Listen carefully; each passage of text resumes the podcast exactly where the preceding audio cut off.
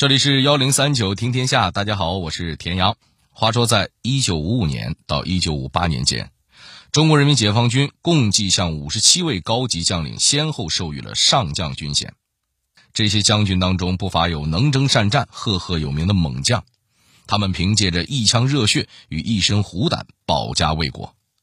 当然，也有运筹帷幄之中、决胜千里之外的文臣。时刻抱着一颗对知识和技术极致钻研的赤子之心，力图济世救民。由于这五十七位将军都为中华人民共和国做出过重大贡献，所以他们也被人们称之为“开国上将”。咱们今天故事的主人公就是这五十七人当中的一位，而且他还有过一段颇具传奇色彩的经历。这一段经历。恐怕数遍了开国上将，也没几位能跟他重样呢。什么经历呢？我也不跟您卖关子了。其实这位将军呢，曾在江湖上卖过艺，甚至凭着这门手艺，从敌人眼皮子底下死里逃生。哎，这究竟是怎么回事呢？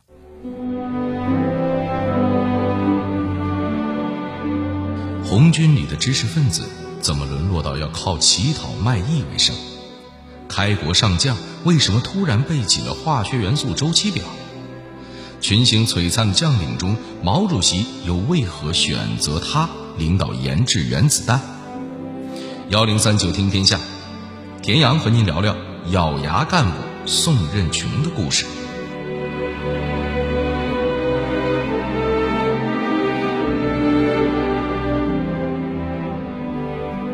咬牙干部什么意思呢？您别急，先听我从头跟您讲。咱们今天的主人公叫宋任穷，他出生在一个没落的地主家庭，家里五个孩子当中他排老幺。由于家庭条件不好，大哥从小就被过继到了富裕的亲戚家，顺利读完大学之后，成了受人尊敬的高级知识分子，还在学校率先接触到了马克思和列宁思想。回家后，还给父母和弟弟妹妹传播先进的革命理论。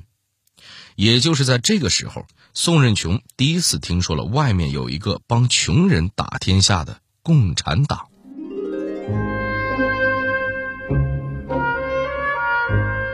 读了几年私塾之后，宋任穷在十三岁时考进了高级小学，毕业后又留校当起了教员。他的同事中也不乏有几名当地的共产党员，常常给他讲解共产主义理论。在家人和朋友的耳濡目染下，宋任穷对旧社会种种弊端的认识越来越深刻，而他也打心里相信，只有共产党才能为中国带来新的生机。于是不久后，宋任穷自愿加入了共产党。南昌起义后，又毫不犹豫地投身到革命中。来到井冈山参加了红军。作为军队里的知识分子，他被安排到连队担任文书工作。一九二八年，敌人重兵围剿井冈山根据地，宋任穷领导的特务连在炮火中被打散。落单后的宋任穷根本不知道该去哪儿找红军的其他根据地，再加上国民党还在到处搜捕，想要全身而退更是难上加难。这个时候要换您是他。您会怎么做呢？给您两个选项哈，一是乔装改扮躲过敌人的搜捕，二是打不过就加入，咱们深入敌营将计就计。不知道您最后作何选择？反正胆大心细的宋老兄是两件事都干了，他是怎么做的呢？最开始啊，眼看短时间内找不到大部队，宋任穷便想着先回家看看。为了做掩护，他先在路上拜了一个要饭的老头为师，跟着他乞讨为生。后来他又遇到两个玩蛇的人，想着多学门手艺，没准还能混口饭吃，就又拜他们为师。学成之后呢，宋任穷辞别师傅，带着一条蛇重新上路。靠着在街头卖艺，他终于凑足了回家的盘缠。可当他回到家后，迎接他的却是母亲病逝。大哥惨遭敌人杀害的噩耗，宋任穷为此心痛不已。他下定决心，一定要推翻反动统治，为家人报仇雪恨。于是，他又一次踏上了寻找红军的路。正赶上这会儿，国民党在到处抓壮丁，宋任穷索性另辟蹊径，通过参加国军找红军。这换了旁人估计都没这个胆子，偏就宋任穷脑子活泛。没想到这一招还真就灵了，他不仅成功入伍，还在里面当起了地下党员，悄没声的发展了十多个有志向参加革命的战友。一九三零年，国军进攻江西苏区，排长觉得宋任穷这小伙子挺机灵，便让他当了部队的传令兵。如此一来，宋任穷的活动范围就更广了。这可真是老天爷都想帮他一把呀！之后，国民党部队被红军打得溃不成军。宋任穷见机会来了，便带领之前发展的兄弟们火线起义，终于回到了组织。虽然重新找到了红军，但对于中国人民来说，真正的战火才刚刚燃起。在抗战最艰苦的时候，宋任穷在哪里？他又做了哪些事，才获得了“咬牙干部”的称呼呢？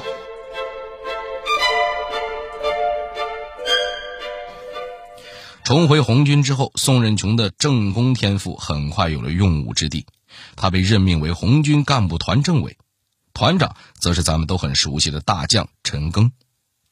所谓干部团，其实相当于一个军官培训班，学员都是连排以上的干部们。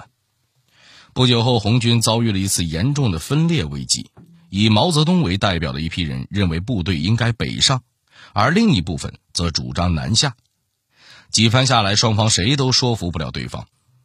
于是，为了避免内耗的悲剧，毛泽东和周恩来当机立断，单独率部队北上。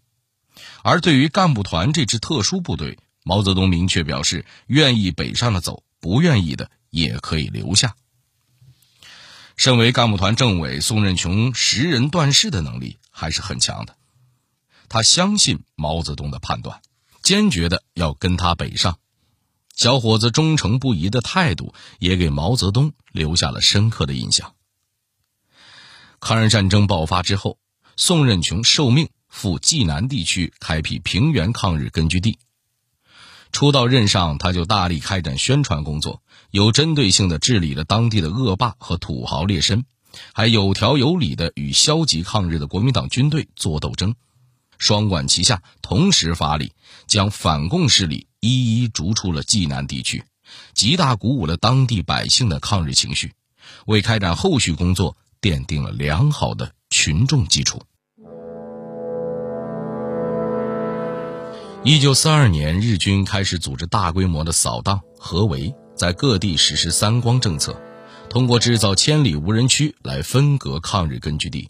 企图把老百姓和共产党八路军的联系彻底断绝。然而，此时惨烈的战争还不是最磨人的。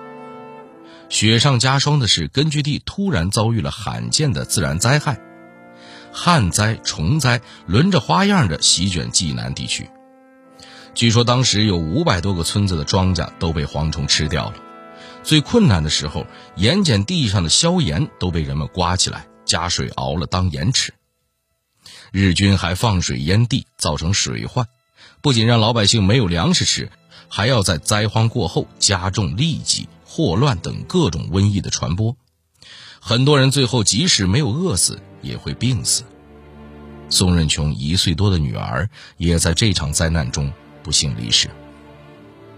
但这些并没有压倒宋任穷，反而激发了他顽强的斗志。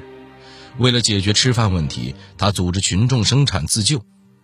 宋任穷的儿子宋克荒在接受采访时回忆说：“我父亲和陈泽道同志一方面组织济南居民对付日寇的扫荡，另一方面全力组织生产自救，解决吃饭问题。我为什么叫克荒呢？就是克服灾荒的意思。”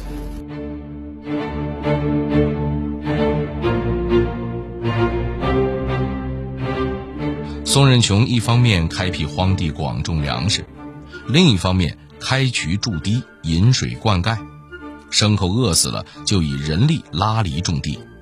而为了更好的阻击日军和伪军，他还发挥了他学霸的设计技能，对村子的布局进行了大改造。他发动当地居民挖地道和道沟，还连通了十几个村子间的地道。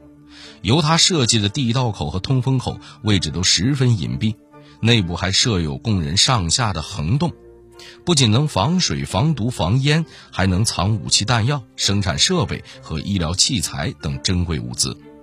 在减少部队伤亡的同时，也能让时不时进犯的敌人吃个瘪。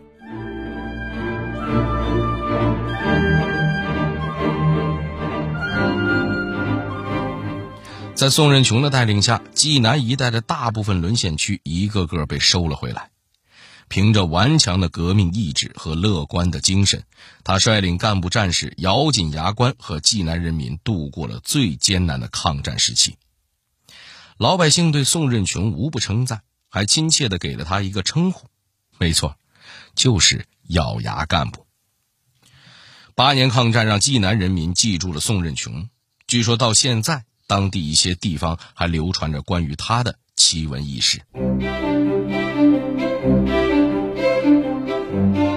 中华人民共和国成立之后，凭借过人的资历和贡献，宋任穷被授予上将军衔。而就在此时，他竟然主动向周恩来总理要官当，没成想却被毛主席亲自拒绝了。这是怎么回事呢？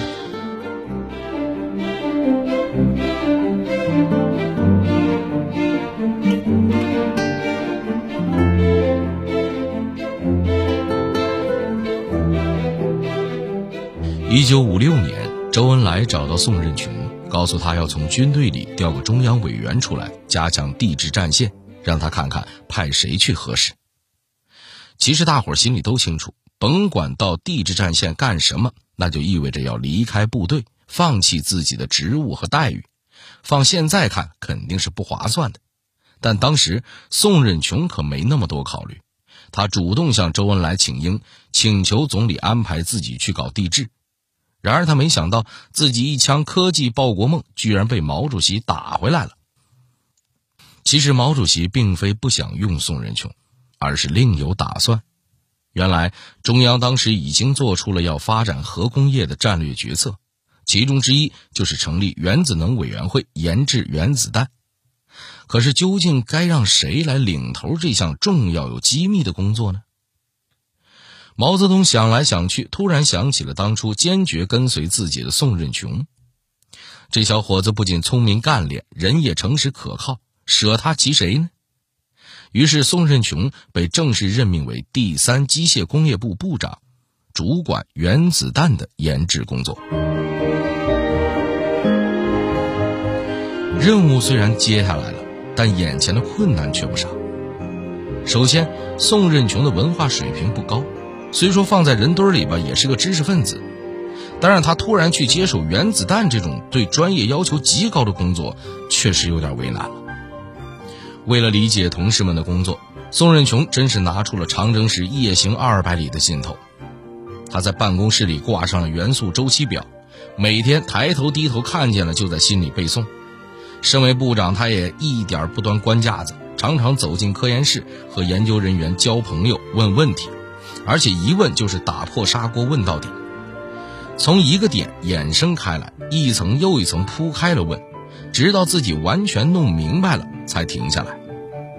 此外，为了和前来支援的苏联专家直接交流，他还自学了俄语，很快就从一个门外汉变成了有模有样的内行人，和研究人员侃侃而谈根本不在话下。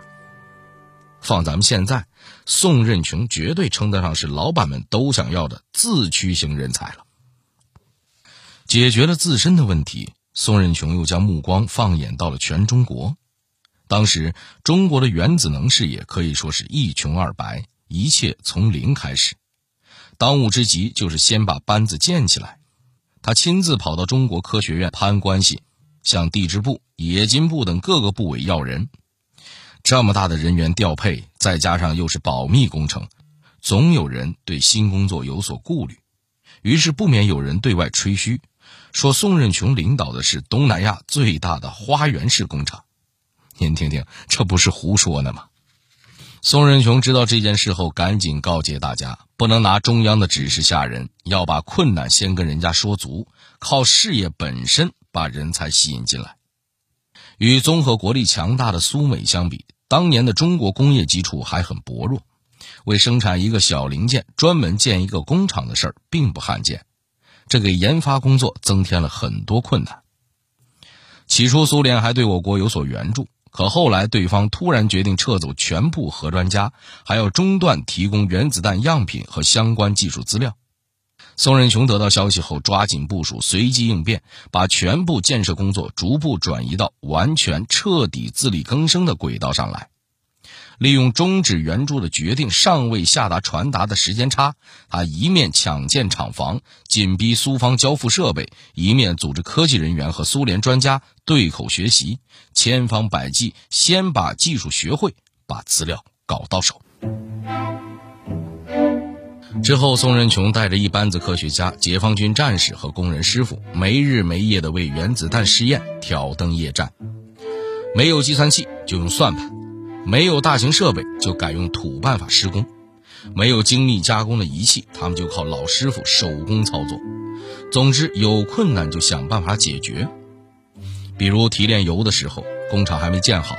宋任穷就请当地农民依据技术人员的指导，在临时搭建的竹棚里，像磨豆腐一样，用碾米的石磨将矿石粉碎，再用竹筛筛净，放进土缸里酸浸，再用包豆腐的细布一遍遍过滤烘干，这才得到了面粉状的粗油。令人惊叹的是，这些油竟然完全符合检验标准。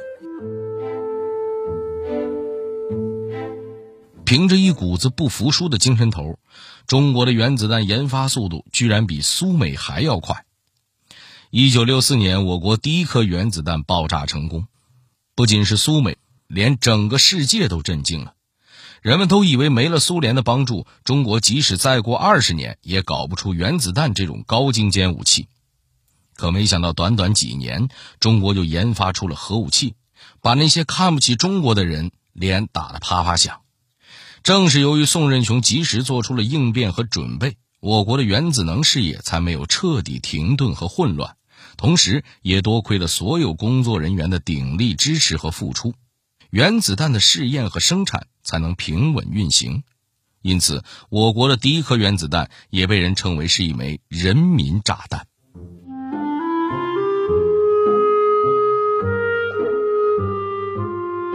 宋任穷在任三十多年，毫不贪权。即使在中央提出废除领导职务终身制时，他也积极响应。但这么一个人，却对一个职务非常迷恋，最后还为那个行业栽培出了个能人来。那么，究竟是什么职位让宋任穷如此上心呢？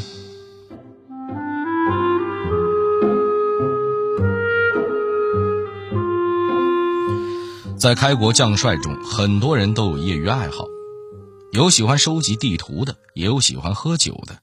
而宋任穷最喜欢的就是打排球，而且他整整担任了二十年的中国排球协会名誉主席。他曾说过：“别的职务我都可以辞掉，但是排协主席这个职务，我是坚决不会辞掉的。”您别看宋任穷只是名誉主席，可对中国的排球事业，他可是认真的。据说那会儿，每当有排球赛的时候，甭管比赛规模大小，宋任穷都会尽量抽时间去看。如果球队胜了，他就亲自打电话祝贺；可要是比赛输了，他也不会生气，照样去个电话安慰一下。有时还会亲自赶到训练馆去开导大家。宋任穷还对球队的每位运动员了如指掌，哪怕只是陪练，他也不会忽视。有一次，中国女排在取得世界冠军后，中央领导们决定在中南海接见这支冠军队伍，宋任穷自然也在一旁陪同。在女排队伍里，有一位非常出色的男陪练，叫陈忠和。球队的意思只是让他跟出来见见世面，并没有什么别的安排。陈忠和也知道自己不是主角，于是会面时一直悄悄地站在最后面的角落里。只有宋任穷注意到了他，他把陈忠和叫了出来，拉着他的手跟领导们说：“这位是我们的无名英雄啊，球队的陪练小陈。”虽然只是一句介绍，但却让陈忠和感动万分。后来，陈忠和作为中国女排的主教练，带着姑娘们获得了2004年雅典奥运会的金牌，想来其中少不了宋任穷对他的鼓励。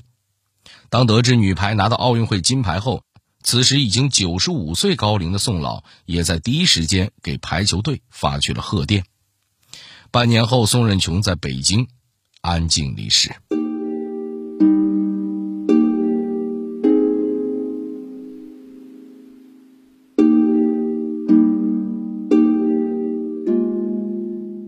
作为开国上将，宋任穷凭借永不言弃的精神，将中国的第一颗原子弹送上了天空。而作为排协主席，他又以无限的热忱和真诚，温暖着球队里的每一个人，鼓舞后辈，将五星红旗升到了奥运赛场的上空。对霸权强硬，对梦想执着，对同胞温柔，对国家忠诚，这，大概就是先辈们为我们留下的品格吧。